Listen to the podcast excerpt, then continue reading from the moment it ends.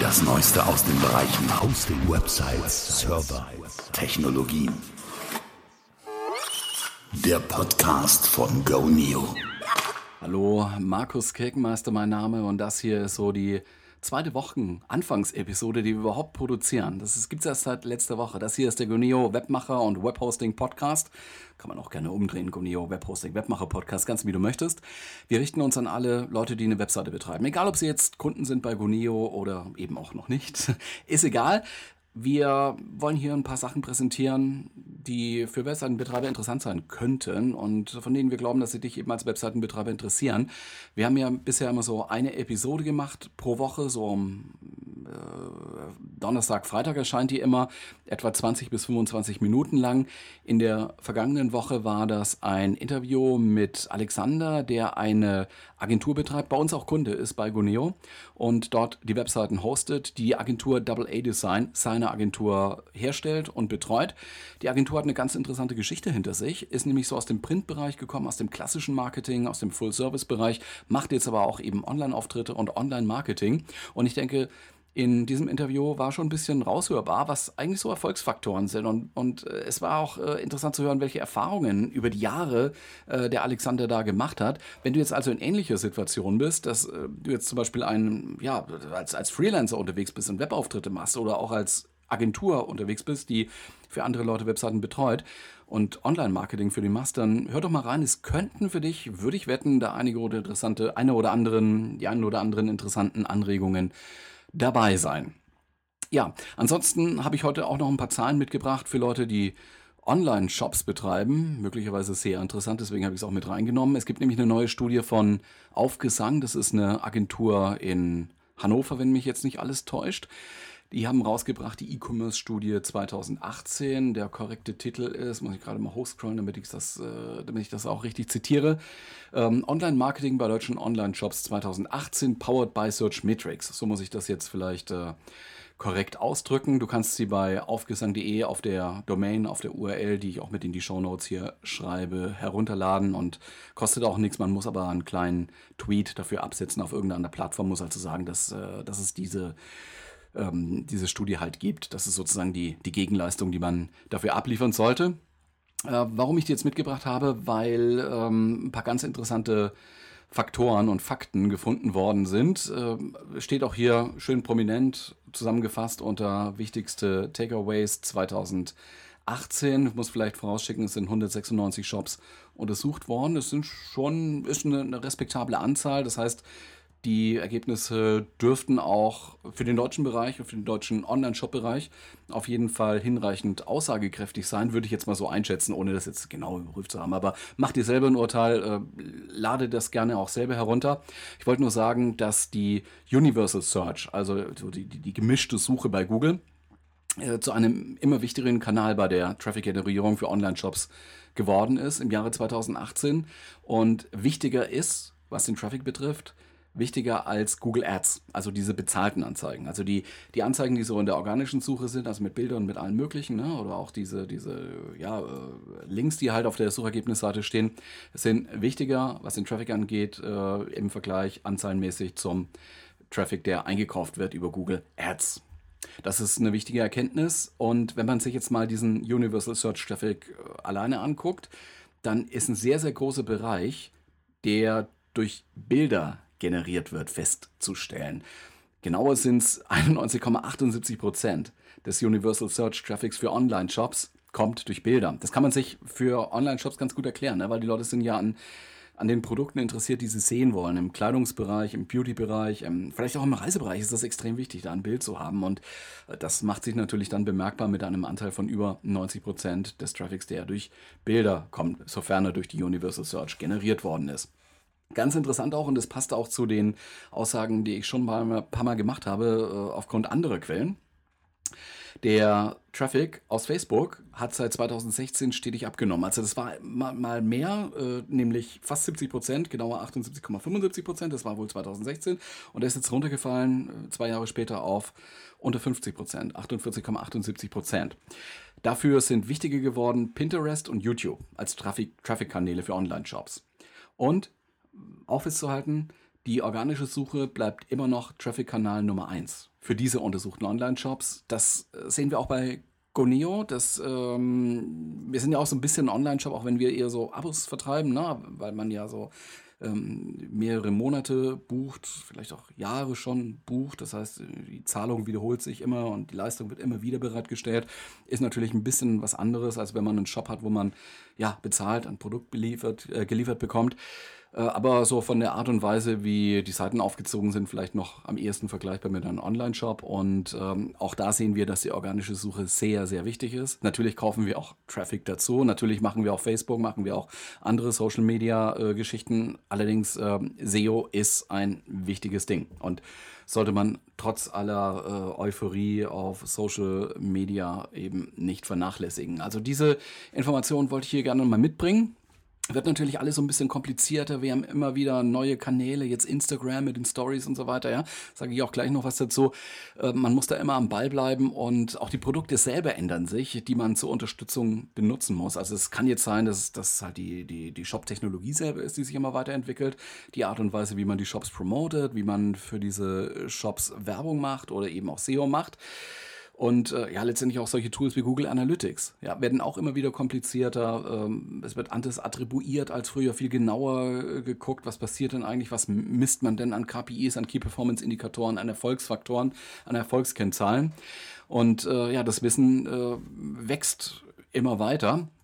Deswegen ein kleiner Tipp, ähm, wenn du mal mit dem einen oder anderen Produkt bei Google nicht weiterkommst, kann Analytics sein, kann aber auch jedes andere Google-Ding äh, sein, dann schau doch mal in die productforums.google.com. Also die kannst du erreichen unter https productforums.google.com. Da steht was über, also tauschen sich auch User aus, ne? Und äh, das wird auch moderiert. Das ist, ist ein Forum, kann sich auch im Prinzip jeder beteiligen, kann Fragen stellen und Antworten abwarten. Ist hochinformativ. Man muss natürlich ein bisschen lesen, man muss ein bisschen Geduld haben, man muss ein bisschen suchen.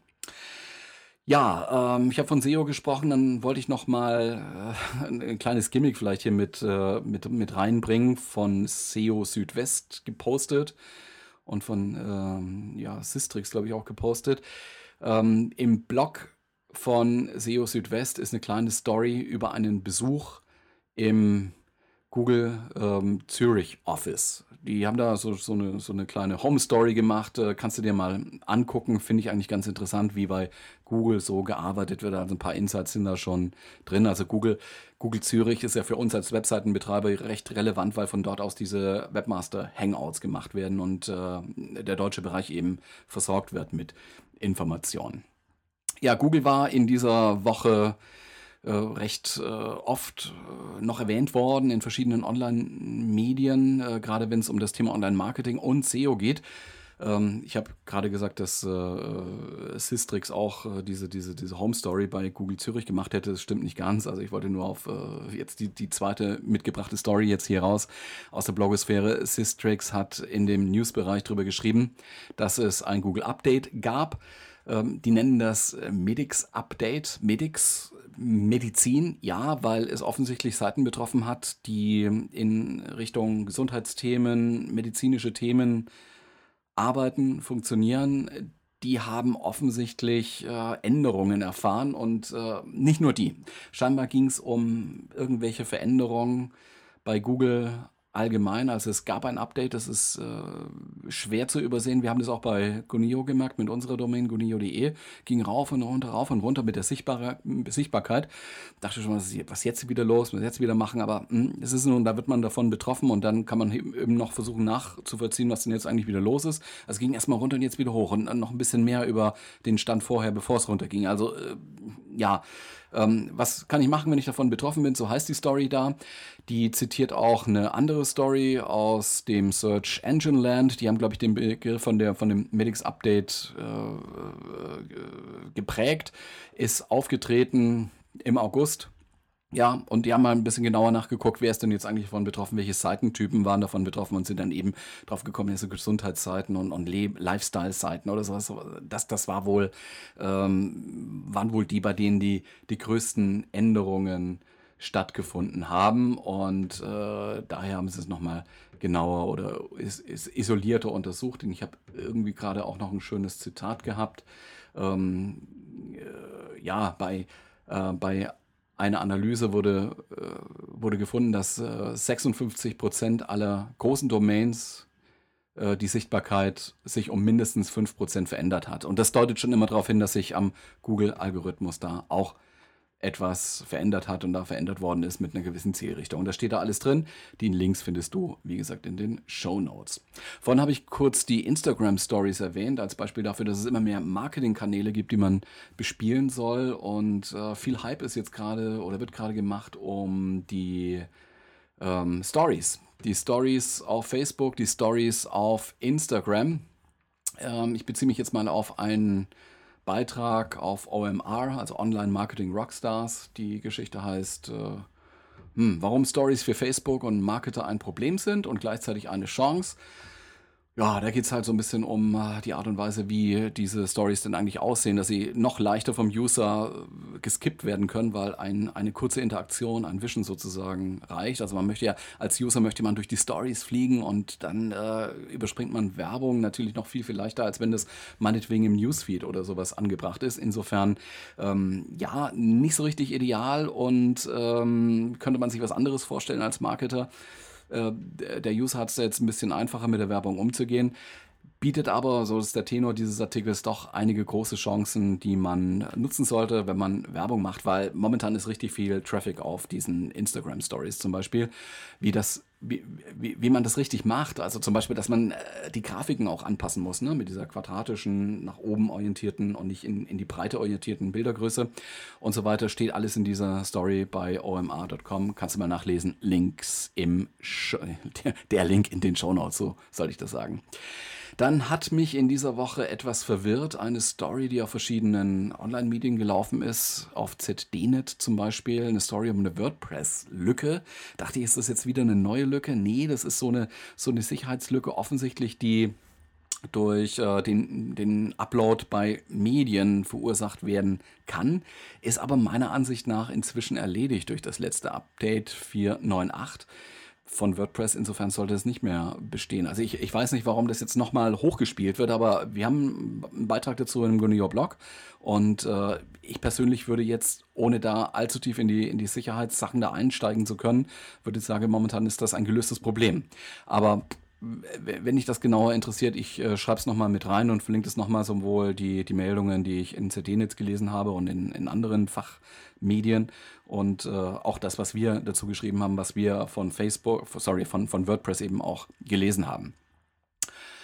Ja, ähm, ähm, ich habe jetzt viel über Google gesprochen. Gut, das begleitet uns natürlich auch immer. Äh, einen weiteren Tipp wollte ich dann doch noch geben hier zum Ende dieser kürzeren Episode zum Wochenanfang, beziehungsweise schon zur Wochenmitte, okay.